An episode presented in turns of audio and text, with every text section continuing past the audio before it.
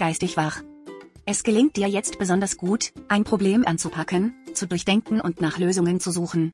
Gilt es, andere von einer Idee zu überzeugen, so bist du dieser Aufgabe jetzt relativ gut gewachsen. Voraussetzung ist allerdings, dass du selbst ganz hinter deinem Vorhaben stehst.